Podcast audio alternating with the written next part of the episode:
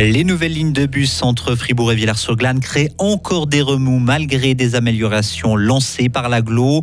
Une fois n'est pas coutume, le Conseil fédéral invite à plus taxer les grandes entreprises. Et enfin, l'Espagne frappée par une vague de chaleur anormale pour la saison. Bah nous, on a une vague de froideur. Chacun son truc. Mezzo normal, on va dire. C'est le journal de Luc Chaudray. Bonsoir. Bonsoir Rio, bonsoir tout le monde. L'aglo tente de calmer la colère des passagers des bus reliant Fribourg à Villars-sur-Glane. Oui, on parle des lignes 5 et 7. L'aglo annonce aujourd'hui que des changements vont avoir lieu dès lundi prochain. Les horaires vont être légèrement modifiés pour éviter l'encolonnement des bus à certains passages et réduire ainsi le bruit pour les habitants de ces quartiers. Autre nouveauté annoncée, les usagers de la ligne 7 pourront changer de bus à Beaumont pour arriver plus vite à la gare. Pour certains opposants, ça reste encore insuffisant. Alexandra Stadler-Buchler habite à Villars-sur-Glane. Elle avait lancé une pétition qui avait récolté plus de 300 signatures. Concrètement, nous, ce que nous demandons, c'est le retour à une ligne directe et rapide vers la gare de Fribourg. Et ça restera notre combat euh, principal. Le détour qui est fait aujourd'hui par la roue de la Fonderie et le quartier de Pérol rallonge le trajet de 7 minutes par aller et retour. Et c'est complètement insatisfaisant. Et la solution de changer de bus pour se rendre dans un temps euh, qui euh, est moindre à la gare de Fribourg ne nous convient également pas. Nous insistons sur le fait qu'une ligne directe est nécessaire euh, depuis notre quartier comme elle l'était avant. L'agglomération de Fribourg précise que des discussions vont encore être menées et que d'autres changements pourraient voir le jour pour le mois de décembre à l'occasion du changement d'horaire. Mais un retour en arrière n'est dans tous les cas pas souhaitable sur ces deux lignes. Écoutez Félicien Frossard, le secrétaire général de l'Aglo Fribourg. L'objectif, c'était d'aménager la ligne 7 de manière la plus favorable aux usagers possible, qui jusqu'à maintenant perdaient 6 minutes du fait du trajet par le boulevard de Pérol pour rejoindre la gare.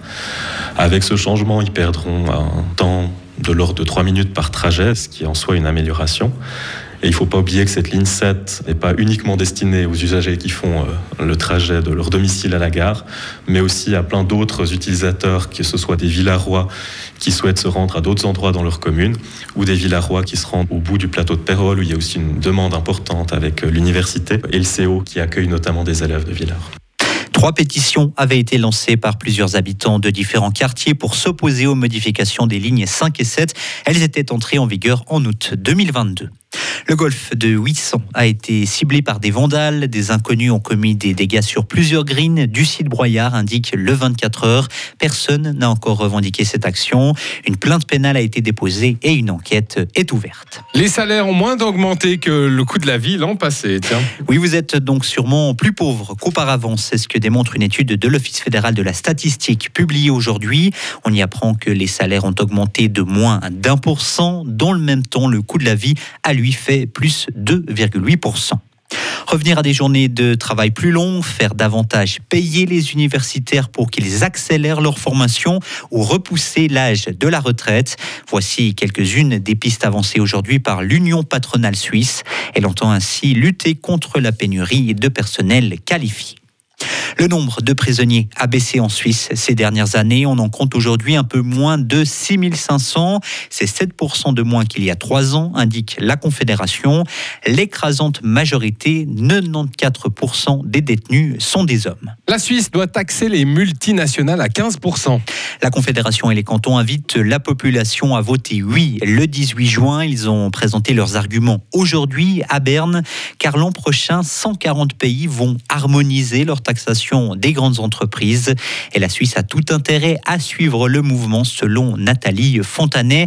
Écoutez la conseillère d'État genevoise en charge des finances. Si la Suisse n'applique pas ce taux d'imposition minimum de 15% aux entreprises qui font plus de 750 millions euh, de chiffre d'affaires euh, d'euros par année, eh bien, ce sont les autres pays qui pourront taxer la différence de taux entre le taux appliqué par euh, la Suisse et ce 15%. Donc nous devons maintenir ce substrat fiscal pour notre pays, raison pour laquelle c'est vraiment très important que nous passions aussi cette réforme et que nous imposions ces entreprises à hauteur de 15%. Une centaine d'entreprises suisses et quelques milliers d'entreprises étrangères sont concernées par ce nouvel impôt. Pas les PME, souligne le gouvernement. Les recettes, elles, seront partagées 75% pour les cantons, 25% pour la Confédération. Et selon les premières estimations, elle pourrait atteindre entre 1 et 2,5 milliards de francs. La première année, c'est plus dur à estimer pour la suite. Sécheresse catastrophique et vague de chaleur, l'Espagne est frappée par des températures exceptionnellement élevées. Oui, le thermomètre pourrait même les 40 degrés dans certains endroits ces prochains jours en Espagne. Des températures 6 à 10 degrés plus élevées que les normes de saison. Un signe supplémentaire de l'accélération du réchauffement climatique pour les experts. En Catalogne, les réserves d'eau sont remplies à un quart de leur capacité. Retrouvez toute l'info sur frappe et frappe.ch.